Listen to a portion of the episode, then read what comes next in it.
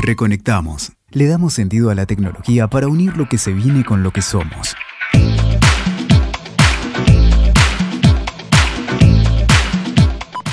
Hola, soy Carlos, tengo 12 años y soy de Venezuela. YouTube es la plataforma que más disfruto, porque allí encuentro mis videos favoritos. Sigo a varios youtubers, como por ejemplo a Andrés Navi, que ofrece información actualizada de películas. También soy consumidor de Instagram, pero básicamente para ver fotos de mis amigos y de equipos de fútbol.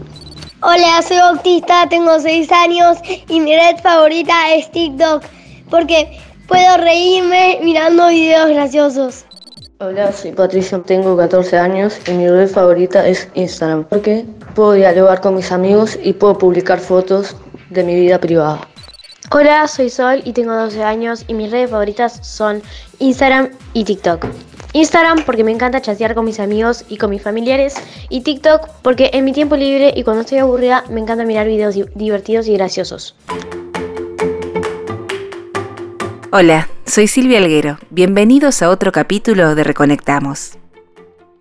Agosto es el mes de la infancia y por eso en el episodio de hoy vamos a estar hablando de los niños y las niñas y de la relación que tienen con los dispositivos móviles y la tecnología. Vamos a escuchar opinión de especialistas y también de usuarios. No pretendemos acá dar un diagnóstico ni una receta, pero si estás escuchando este podcast, la idea es poder acercarte algo de toda la información disponible para que por lo menos podamos reflexionar acerca de cómo nos estamos relacionando con la tecnología en un entorno cada vez más digital. Y para empezar, este mes, Andrea Espinosa, coordinadora de niños, niñas y adolescentes en el área de salud mental de Medicus, dará una charla para Telefónica ISPAM sobre este tema. Preocupaciones por el tiempo de exposición a las pantallas en las diferentes etapas del desarrollo infantil. Aprovechamos la oportunidad y le hicimos una pregunta para poder profundizar un poco más sobre esta diferencia generacional en la relación con las pantallas.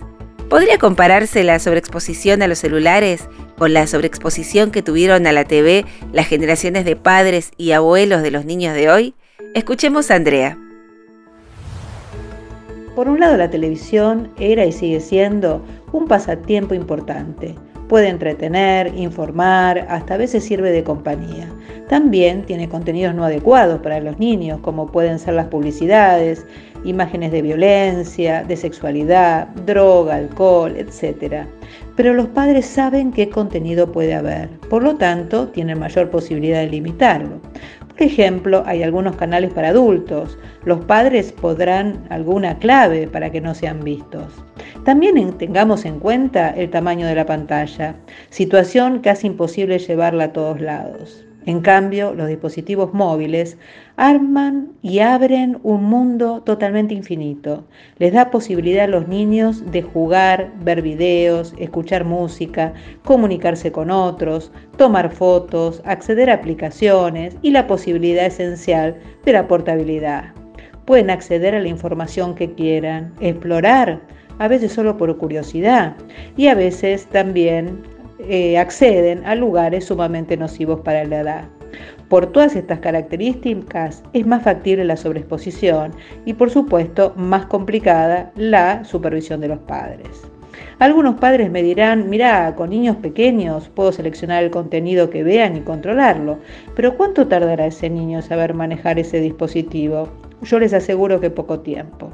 En los adolescentes, la posibilidad de comunicarse con amigos, subir en las redes, casi instantáneamente lo que viven, estar hiperconectado con sus pares, es una situación sumamente atractiva que por otro lado tiene que ver con su etapa vital que atraviesan, que la televisión no lo da.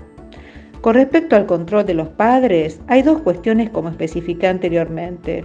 Era más fácil realizarlo con la televisión por sus características. Recomendaciones para los padres hay muchas y muy difíciles llevarlas a cabo. Dependerá, creo, de las características de la familia y del niño. Y muy importante que los padres sepan qué vínculo tienen ellos mismos con la tecnología, la forma que la utilizan y cómo permiten que sus hijos las utilicen. Muy interesante. Es importante además poder entender las diferentes miradas entre las distintas generaciones. como adultos, poder darle a los niños las respuestas y la contención necesaria para poder desarrollarse en este entorno vamos a revivir algunos fragmentos de la charla que se dio en la cuenta de Instagram de Movistar Empresas entre Lucía Feinboim, directora de educación de Faro Digital, y Marta Vegas, gerente de sostenibilidad en Movistar ISPAM. Faro Digital es una ONG que, eh, tal como indica en su página web, co-crean estrategias para un uso reflexivo y crítico de las tecnologías digitales. Vamos a escuchar lo que decía Lucía sobre este cambio fundamental que se produce en la percepción entre lo real y lo digital en los tiempos actuales. En un momento, hace muchos años ya, cuando iniciamos nuestros usos digitales, pedía esto de voy a conectar a internet, ¿no? Era una actividad. Incluso en su momento los, los más viejitos eh, nos acordamos de, bueno, realmente había que entrar, era todo un, proceso entrar había como un, había, incluso podemos pensar que había como una ceremonia que separaba este momento de presencialidad, de, momento presencial, con la entrada al mundo digital.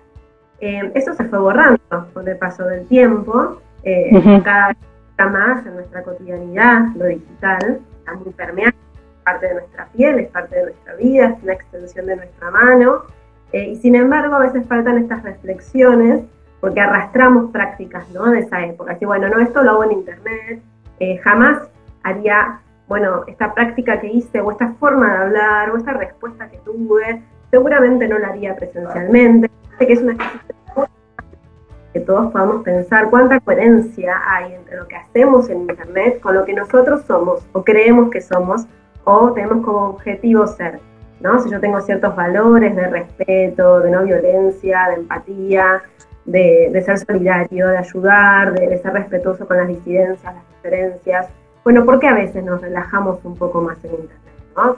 Eh, yo apoyaría, aplaudiría un discurso de odio, yo eh, me reiría de un comentario discriminador y si no lo haría en persona, ¿por qué me siento con la licencia de hacerlo en Internet? El testimonio de Lucía está en línea con esta división entre lo real y lo analógico que ya eh, venimos planteando en episodios anteriores de este podcast. Es interesante reflexionar sobre esta diferenciación que hacemos los adultos, porque a veces nos lleva a tener concepciones equivocadas, erróneas, sobre la relación de los niños con la tecnología. Vamos a escuchar ahora lo que decía Lucía sobre estos nativos digitales que, es importante remarcar que a veces pensamos que los chicos, bueno, los niños, quiero decir, son nuestros, nuestros gurúes en temas, porque son estos llamados nativos digitales y que entonces lo que ellos digan va a estar bien. Al menos desde y a partir de estudios, eh, postura muy crítica ¿no? respecto de esta división entre nativos e inmigrantes.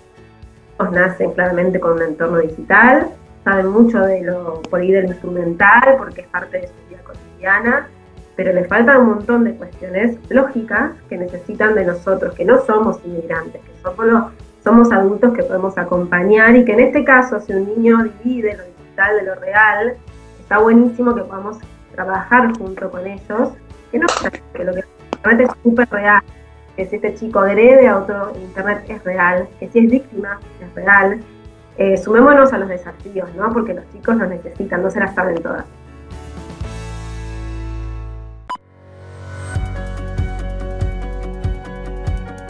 Para saber de qué hablamos cuando hablamos de ciudadanía digital, conversamos con Josefina Payares del equipo de educación de Fundación Telefónica Movistar Argentina.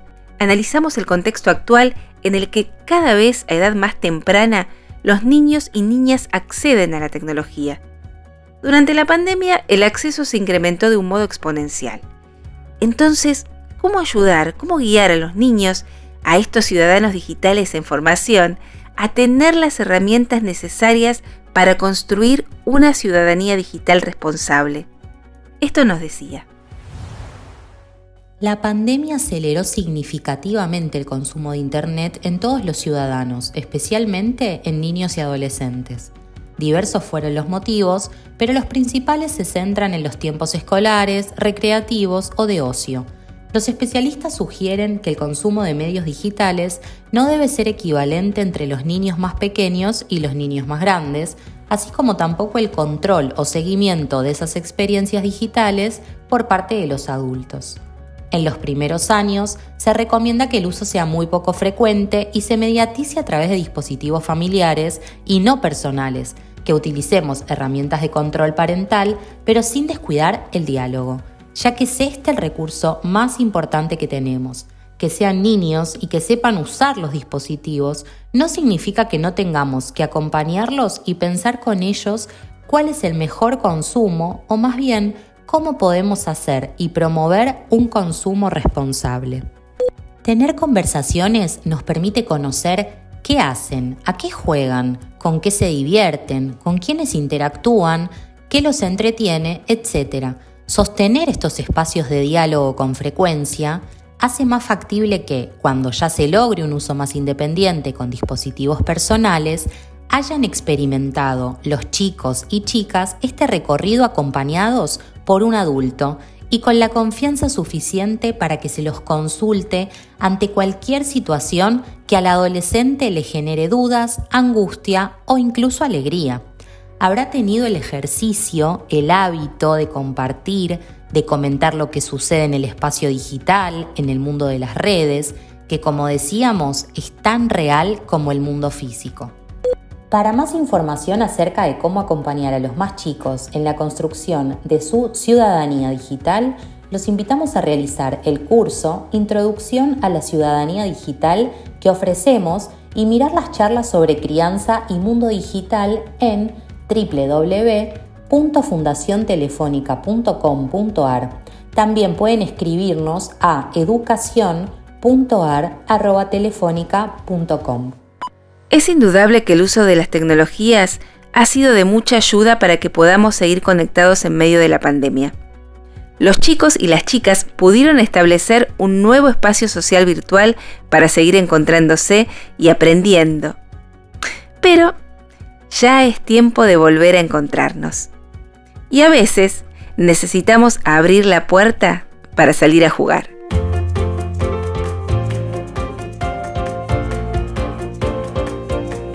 Llegamos al final de un capítulo muy especial de Reconectamos. Queremos agradecerles a todos los que hicieron posible este programa. A Lucía Feinboim, directora de educación de Faro Digital, a Marta Vegas, gerente de sostenibilidad de Movistar ISPAM, Andrea Espinosa, coordinadora de niños, niñas y adolescentes en el área de salud mental de Medicus, a Josefina Payares, del equipo de educación de Fundación Telefónica Movistar Argentina, y a los chicos y sus papás que nos dieron sus testimonios. Por supuesto, a Mariano Méndez Silva que estuvo en la producción de este episodio.